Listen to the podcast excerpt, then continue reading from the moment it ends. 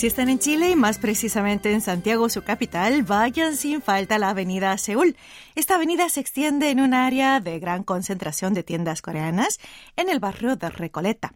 De hecho, hay alrededor de 300 establecimientos coreanos en esta zona dedicados a ventas de indumentaria, accesorios, telas, alimentos, etcétera, etcétera. La iniciativa partió de la comunidad coreana sentada en Recoleta, que pidió a las autoridades locales designar una avenida con el nombre de la capital surcoreana y promover su desarrollo. Y finalmente el proyecto de ley de designación fue aprobado en agosto pasado por las autoridades competentes. El pasado 11 de octubre, hora local, aprovechando la visita oficial del primer ministro surcoreano Han Dok-soo a Santiago de Chile, tuvo lugar la ceremonia de inauguración en presencia de los representantes de la comunidad surcoreana en Chile, así como de autoridades y funcionarios de ambos países. A partir de esta designación oficial de la Avenida Seúl en la capital chilena, se espera un mayor intercambio bilateral y sobre todo estrechar fuertes lazos de amistad entre Chile y Corea del Sur. Con esta buenísima noticia empezamos Corea a Diario.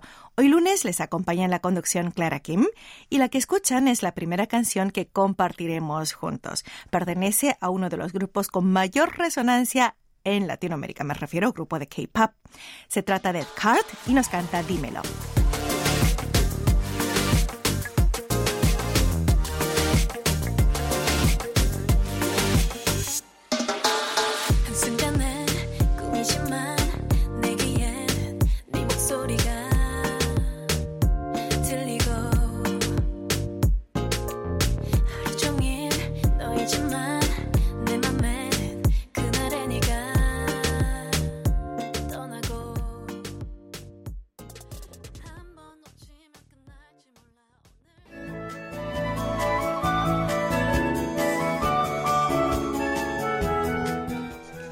Según un informe oficial, los cultivos propios de zonas frías están en peligro de desaparecer del territorio surcoreano.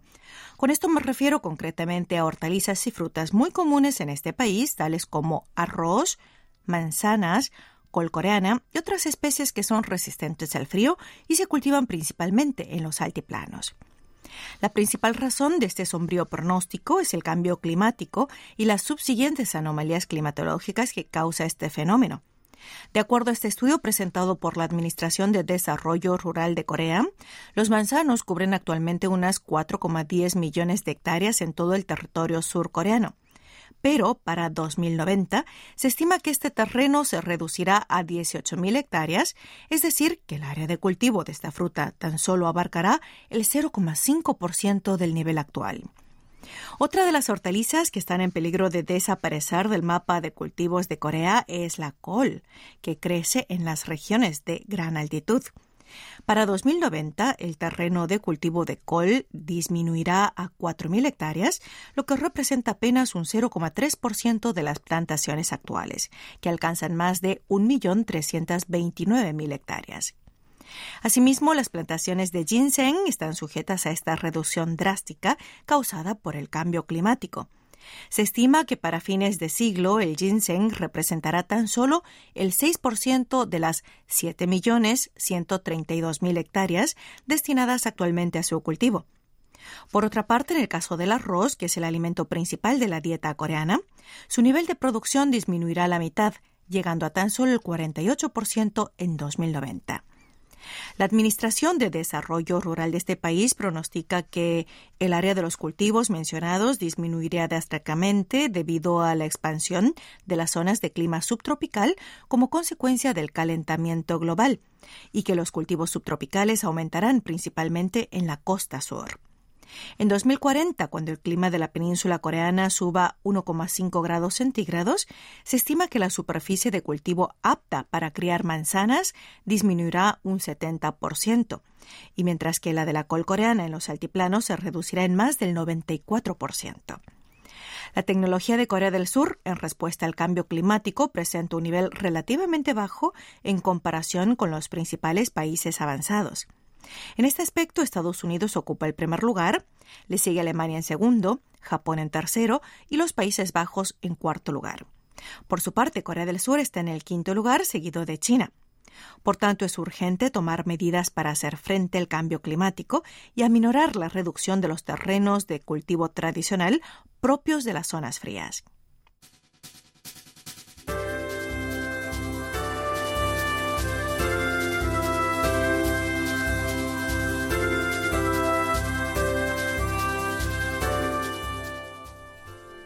El día 9 del mes pasado, en pleno feriado nacional por la fiesta de Chuseok, todas las miradas de la industria de la música popular se posaron en la agenda de Park Jin-young.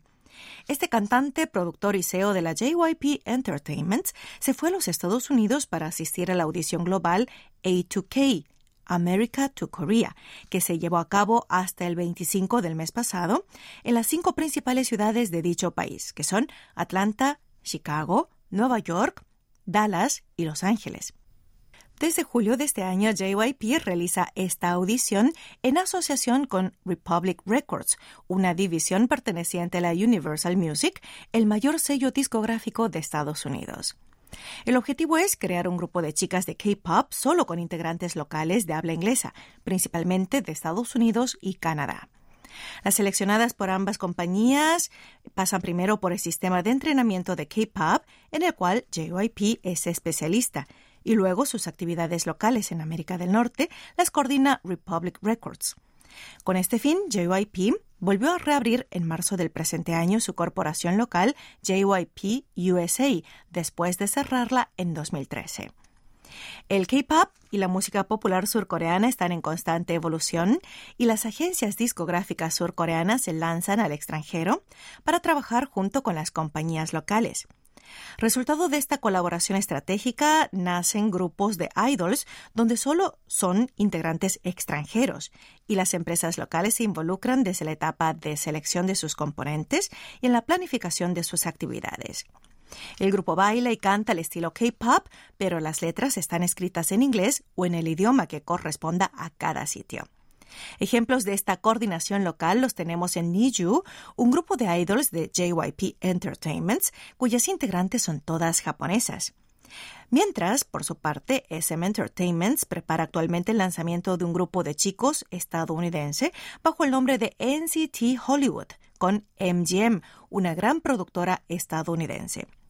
En tanto, Hype, la agencia de BTS, tampoco se queda atrás y está realizando una serie de audiciones en Japón en asociación con Nippon TV y otras compañías de música de dicho país para seleccionar un grupo local japonés de nueve integrantes.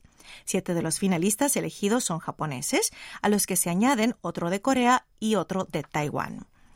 Algunos expresan su preocupación por este nuevo fenómeno, alegando que puede dar lugar a una fuga del sistema del K-pop.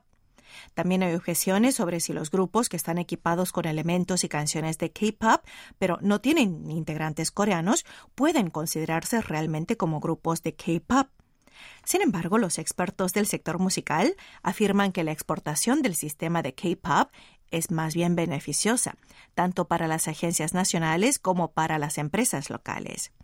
Estas últimas adquieren conocimiento sobre el entrenamiento y el sistema de trabajo del K-pop, mientras que para las compañías surcoreanas este vínculo con ellas puede eventualmente convertirse en otra ruta de entrada para los grupos nacionales.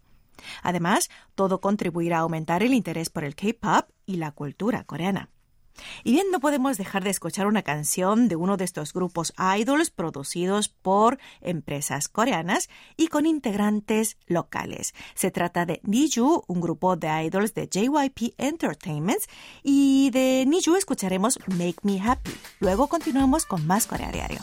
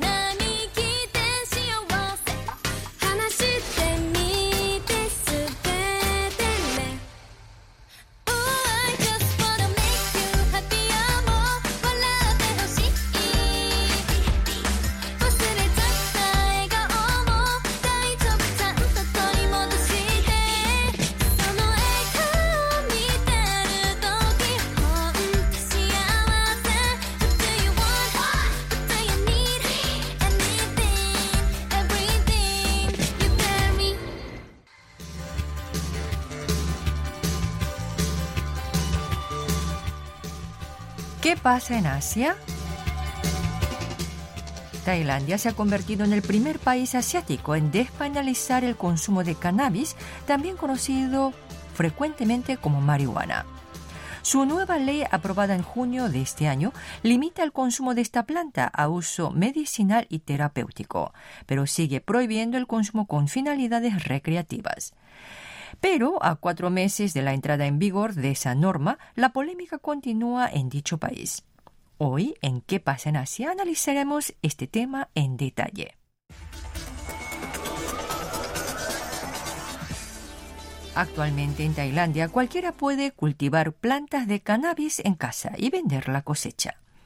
Tailandia es la primera nación de Asia en legalizar el cannabis, región donde algunos países mantienen estrictas leyes sobre drogas. Con esta medida, el gobierno tailandés espera que el desarrollo del comercio de esta planta impulse la agricultura, el turismo y la atención médica. Para animar a la población a su cultivo, el gobierno incluso distribuyó un millón de plantas de cannabis de forma gratuita entre los hogares de todo el país a fin de que la gente se familiarice con ella. La planta del cannabis contiene una sustancia química llamada tetrahidrocannabinol que provoca alteraciones mentales. Si se ingiere habitualmente, puede afectar las funciones cognitivas. En cambio, las autoridades tailandesas han legalizado otro de los compuestos de la planta, el cannabidiol, que se usa generalmente con fines medicinales para paliar el dolor, la ansiedad o tratar enfermedades como el Parkinson. El cannabidiol es uno de los compuestos que más se ha estudiado desde la ciencia y que más usos terapéuticos tiene.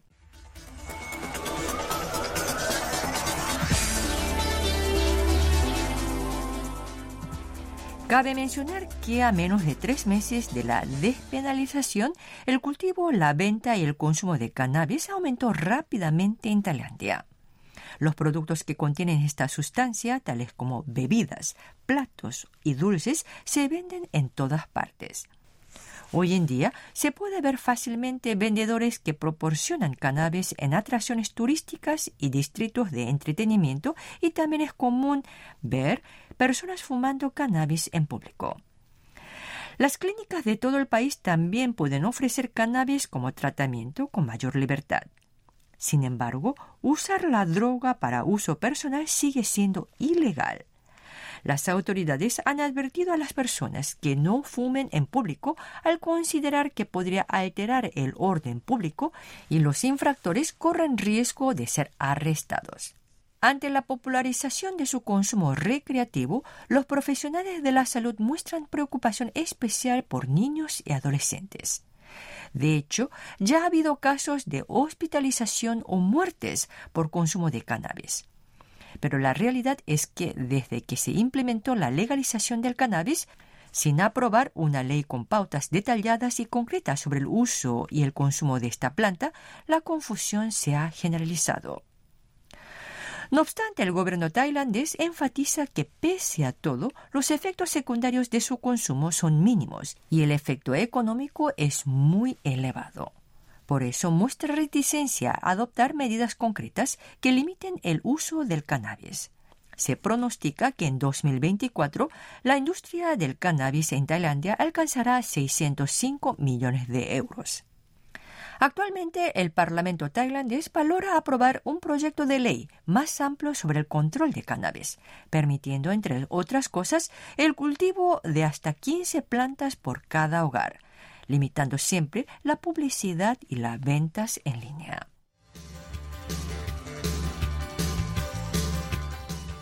Hoy en Que Asia comentamos la polémica despenalización del cannabis en Tailandia. Esperando que haya sido de su interés, Sonia Cho se despide hasta el próximo capítulo. Chao, chao.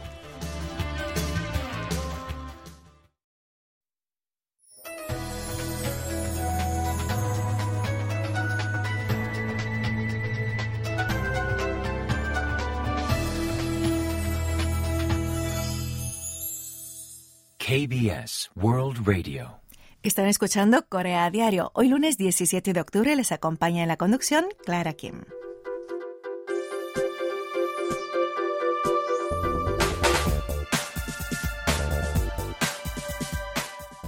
Según el informe de octubre del World Economic Outlook del Fondo Monetario Internacional, que en adelante mencionaremos por sus siglas FMI, el PIB per cápita de Corea del Sur este año fue de 33.590 dólares estadounidenses.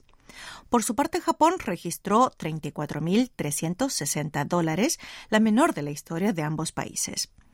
El día 11 del corriente, hora local, el FMI publicó un informe donde estima que la diferencia entre el Producto Interno Bruto per cápita de Corea del Sur y el de Japón para este año mantendría una diferencia de tan solo 770 dólares.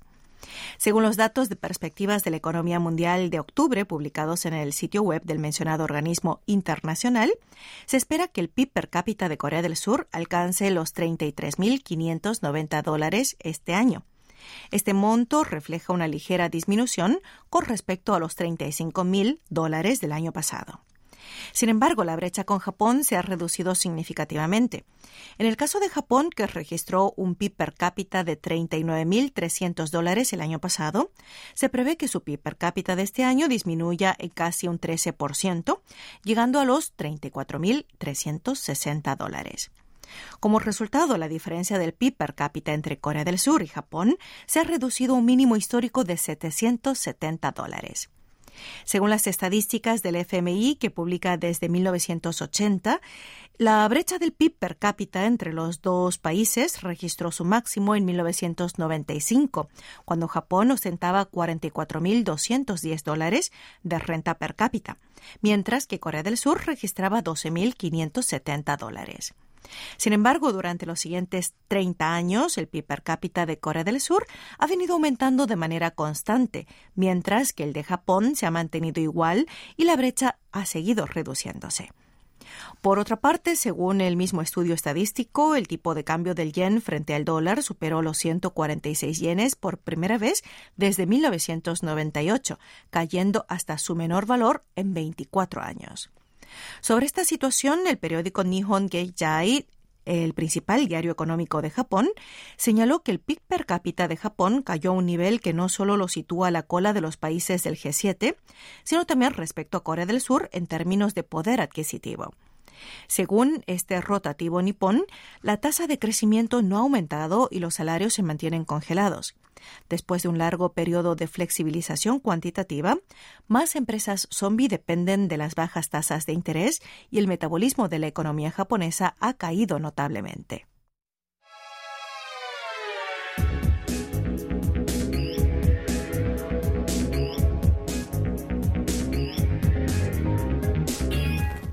A continuación vamos a hablar de la reconocida excelencia del papel coreano, que es el hanji Dos restauradoras del patrimonio cultural de Inglaterra están dando nueva vida a los bienes culturales dañados utilizando este papel coreano.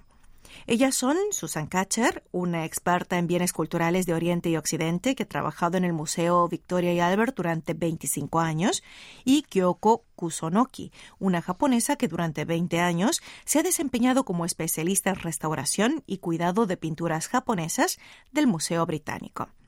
Ambas expertas han viajado hasta Corea del Sur para participar en el evento de presentación del papel coreano, coordinado por la Agencia de Promoción de la Cultura del Diseño y la Artesanía de Corea. El papel coreano, o hanji, es el papel tradicional hecho a mano de este país. Este se elabora con la corteza interior de la morera, que es un árbol muy común en Corea, que crece en las montañas rocosas. El hanji es más fuerte y resistente que el papel occidental, por lo que es eficaz para preservar los patrimonios culturales, no solo orientales, sino también aquellos propios de Occidente. En la restauración de obras de arte se usa papel no solo para restaurar las piezas dañadas, sino también para rellenar y conservar objetos como muebles, ropa y marcos de cuadros. Aunque el papel japonés, también conocido como washi, es hasta ahora uno de los más usados en las obras de restauración a nivel mundial, últimamente el hanji de Corea gana reconocimiento mundial como material óptimo para la restauración de bienes culturales. Por eso en 2017 el Museo del Louvre de París utilizó papel coreano para restaurar muebles de la Casa Real de los Habsburgo.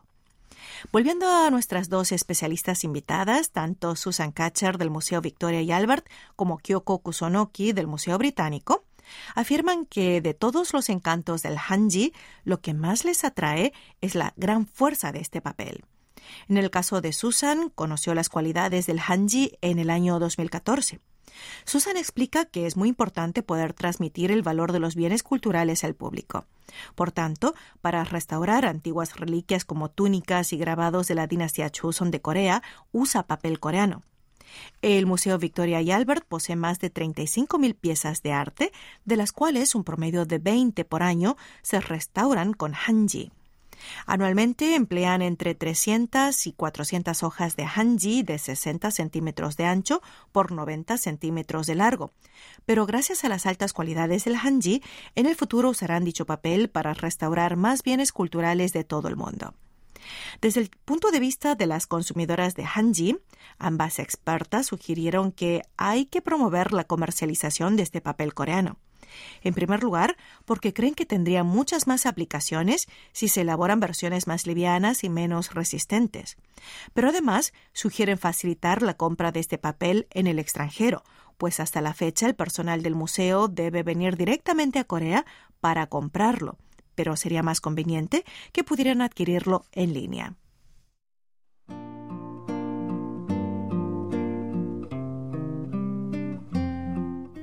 ¿Qué tal? ¿Les gusta? Esta es la canción con la que vamos a concluir esta primera entrega de la semana de Corea a Diario.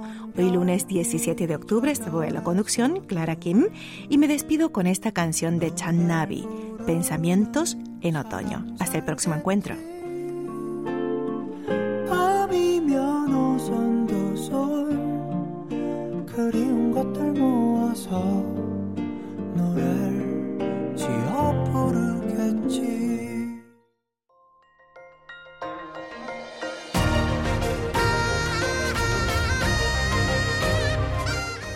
Acaban de escuchar el podcast de KBS World Radio. Hay muchos más contenidos en wall.kbs.co.kr